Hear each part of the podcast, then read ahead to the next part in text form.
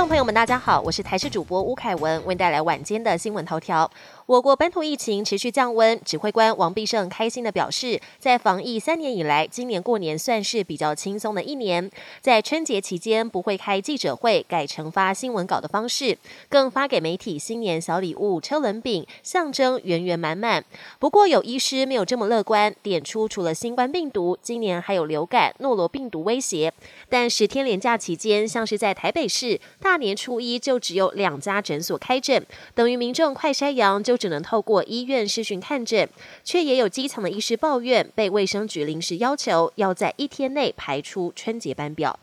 农历春节即将到来，不少人都要发红包，但是有网友相当困扰的表示，他刚出社会工作一年，今年要发红包给亲戚的小孩。以往知道红包要发双数，但到底能不能包一千元呢？询问长辈跟朋友的意见，有三成认为可以，但七成认为不行。对此，民俗专家表示，不要一比较好，建议还是双数，可以包一千二、一千六或是一千八百元。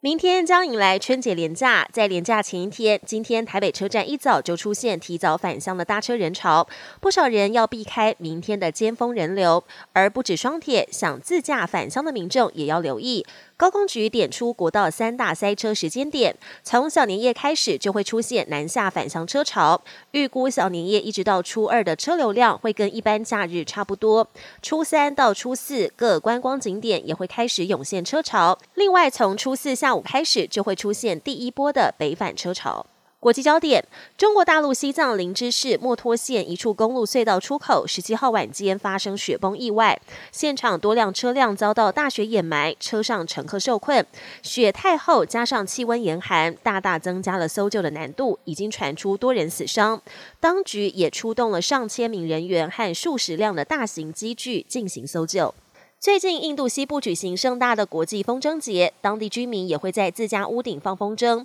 沉浸在热闹气氛当中。不过，风筝节期间传出至少六个人遭到风筝线割伤颈部死亡，其中三名还是幼童，另外还有一百七十多人遭到风筝线割伤或是放风筝的时候摔伤，也为活动蒙上不少阴影。